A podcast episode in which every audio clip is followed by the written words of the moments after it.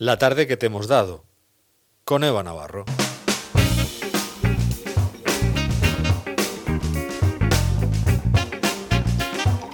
Eva Navarro, qué tarde hemos dado, ¿eh? Te la hemos dado entera. y además ahora con Enrique, Enrique Olcina, con su café, su azucarillo, de alguna manera alentándonos a no tener problemas, rodearlos, minimizarlos. Hay que hacer, hay que hacer caso a ese consejo de café, a ver qué tal nos va la semana. Venga. Pues bueno, lo primero de todo, el José Antonio Vera eh, ha entrevistado al socio fundador y de honor de la Asociación Española de Vacunología y además es consultor honorario del Ministerio de Sanidad, eh, José Antonio Navarro, y nos han hablado un poco del avance de la vacuna del coronavirus, del coronavirus que hoy anunciaba el ministro, que se, se va a probar la prueba de vacuna fase 2, es decir, experimentar la vacuna en humanos y él nos contaba que no hay riesgo de que se estén dando por las prisas algunos errores, sino que las cosas se están haciendo bien, todas las agencias están controlando cada proceso y en caso de que salgan bien, nos ha contado cuándo se tendría esa vacuna. Ha dicho una, palabra importante que es a nivel poblacional, porque estamos oyendo de muy alta, altos niveles diciendo que para el final de año. Una cosa es tener una vacuna, dos, tres, cuatro, eh, y otra cosa es tener siete mil millones. Y si son dos dosis, catorce mil millones para todo el mundo. En España necesitaríamos 60, 65 siempre que el 100% de la población se vacunara. Y eso lleva su tiempo. Es decir, que estamos concentrados ahora mismo que si fase 2, fase 3, pero es que no hubiera una segunda parte, que es hacer ese volumen de dosis que es eh, meterlo en, en, frasquitos, en viales, que es etiquetarlo, que es acondicionarlo, que es transportarlo, que distribuir los centros de salud, que hay que informar, que hay que hacer publicidad. Entonces yo una, una, una, una vacunación poblacional, es decir, a escala, de decir, mañana o lunes empezamos en todos los centros de salud de la región, yo, vamos, no me atrevería a pensar que antes del verano del 21 estuviera en marcha. Así nos lo contaba y además añadía que no tuviéramos tanta em, esperanza en conseguir la vacuna rápido, sino que eh, nos preparemos para un rebrote que incluso puede ser peor que el primer brote que se dio. Y siguiendo con la sanidad, Alfonso Martínez nos traía al concejal de Sanidad de Lorca, José Ángel Ponce, eh, municipio en el que hoy se han registrado 47 casos de coronavirus. Y esta mañana se han reunido el comité de seguimiento del municipio y nos contaban que en el Ecuador de las medidas que se establecieron hace una semana exclusivamente allí ha disminuido un poco los casos, pero aún no ha acabado y quedan muchas cosas por hacer y también nos adelantaba que el área 3 de sanidad de salud es de las menos favorecidas en cuanto a recursos sanitarios y, atención primaria. Y añadía, como siempre, la petición del SWAP, que hace falta en Lorca y en lo que es todo el, el área 3 y además que ha querido remarcar que la mayoría de contagios no se atribuye a un colectivo, a un área concreta, sino que cualquiera puede ser portador del virus y lo que tiene que primar es la responsabilidad individual y no colectiva. Y ante tantos contagios, él más o menos ha querido esclarecer por qué hay tantos contagios y qué están haciendo mm, en concreto para arreglarlo yo creo que, que, por desgracia, entre comillas, no hay una causa fija que nos haga determinar el porqué de esta situación. Son muchos factores y sí que es cierto que encontramos sobre todo una problemática importante a la hora de trasladar esa información a muchos sectores de la población que por sus necesidades económicas, por la barrera idiomática o por su condición eh, económica o social, tiene dificultad a, la hora de acceder a esta información. Por eso hemos reforzado las campañas de información, por eso también hemos reforzado la atención social por parte de, del ayuntamiento para garantizar sobre todo que las personas tengan acceso a esa información y una vez eh, conocida esa información que respeten al máximo esas condiciones. Y se va a facilitar todo esa ayuda para garantizar que, que eso sea.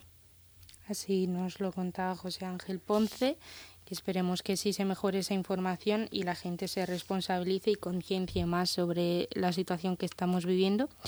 Y también abríamos la tarde con nuestro café frappé. Hoy ha estado con nosotros José Antonio Blaya, el presidente del Sindicato de Enfermería en la región de Murcia. Y sobre todo eh, preocupante el, el hecho de que no hay sanitarios en la región porque se han ido a otras comunidades autónomas porque les ofrecían un contrato de más permanencia. Efectivamente, se han ido a otras comunidades donde aquí se le ofrecía el contrato hasta septiembre y en otras comunidades le ofrecían un año. Incluso los primaban. Económicamente, retributivamente, tenían un plus. Y eso ha sido lo que ha pasado. O sea, em, parece ser que nosotros cuando hablábamos con la administración le decíamos hay que tomar medidas, es como el que se va al desierto y le habla a las piedras, ¿no? Y dice, oye, esto puede pasar. es inconcebible. O sea, no ahora mismo no tenemos, nos faltan recursos y si eh, la gente eh, se le propone eh, tener que doblar turnos, está muy cansada para eso está muy cansada porque ha visto que la administración le ha dado la espalda. En un momento de pandemia sí que estaba eh, muy eufórico la administración porque es una comunidad que en la primera fase de la pandemia hemos, ha salido muy bien parado a nivel nacional. Se ha hecho bien las cosas, los profesionales han dado todo lo que tenían que dar pero ya están muy cansados. Ahora, a fecha de hoy, eh, se le deben muchas jornadas de trabajo, eh, se le deben muchos días libres, eh, y ya a estos profesionales no le puedes decir, oye, mm, no tengo personal al favor de doblar turno. Van a decir, mire usted, no doblo turno y me voy, que también tengo derecho a ser humano. Así nos lo contaba José Antonio Blaya, situación de los sanitarios que vienen repitiendo varios profesionales durante estas semanas y a ello se le suma también, como él ha dicho, que hay falta de recursos, hay falta de EPIs, de material sanitario de protección en cuanto a positivos de COVID y esperemos que la situación mejore y la administración por fin solvente a algunos de esos problemas, no enteramente, sino algo. Eso es lo que él esperaba, decía que nos esperaban unos, unos meses un poco complicados. Y cambiando también a un poco la situación eh, de la pandemia, pero esta vez afectando a las artes escénicas. Hoy ha estado con nosotros Andrés Ayala, o como lo conocemos más nosotros aquí, Winnie Two, que es gestor cultural en Madrid. Y aparte de contarnos sus múltiples proyectos que está llevando a cabo ahora, que tienen muy buena pinta y ojalá que salgan bien todos, nos ha contado un poco la situación de los teatros y sobre todo de los teatros privados. Hay una realidad eh, que es, bueno, pues los teatros públicos abrieron ya hace mucho tiempo con el apoyo del gobierno, sabiendo que siempre serán deficitarios y demás. Eh, pero claro, eh, el que es un teatro gestionado de una manera privada, pues tiene que hacer un poquito más el encaje, ¿no? Entonces, y es ahí en donde estamos todos un poco funambulistas sin saber muy bien eh, cómo, cómo se va a dar esto. Realmente no quiero dar pena porque todo el mundo que se levanta por las mañanas no tiene ni idea de lo que va a pasar dentro de dos días. Así que, pues, en esto es lo mismo. Lo único que pasa es que va mucho dinero por delante y al final muchos sueldos y... Entonces, eh, claro, estamos muy desamparados frente a otro tipo de artes que sí que se están desarrollando. Pues así nos lo contaba Winnie tú una pena que tengan que sufrir estas consecuencias porque hay mucha gente implicada, muchas familias y ojalá que pronto reciban ayudas y, salgan adelante los proyectos que están preparados para septiembre. En la dinámica que estaban también contándonos Juan Pablo Soler eh, la semana pasada, los artistas también de artes plásticas, músicos no muy preocupados en, cómo afecta esta segunda oleada a una crisis cultural. ¿no? Y para cambiar un poco de tema y quien se quiera despejar este fin de semana, en nuestras rutas en bicicleta, Juan Francisco Cerezo, aventurero y ciclista murciano, eh, nos recomendaba hoy la ruta del Barranco de Ondares, que parte de Moratalla, y así nos relataba más o menos el recorrido y qué es lo que podemos ver mm, durante esta ruta por la naturaleza. Y hacia el sur bajamos esos calares, que son unos corta unos barrancos impresionantes, muy bellos, y hay un caminito empedrado marcado siempre, baja a el, al arroyo de Ondares. Eh, es un lugar muy atractivo, ¿verdad? Es una zona cepa de, de protección de las aves.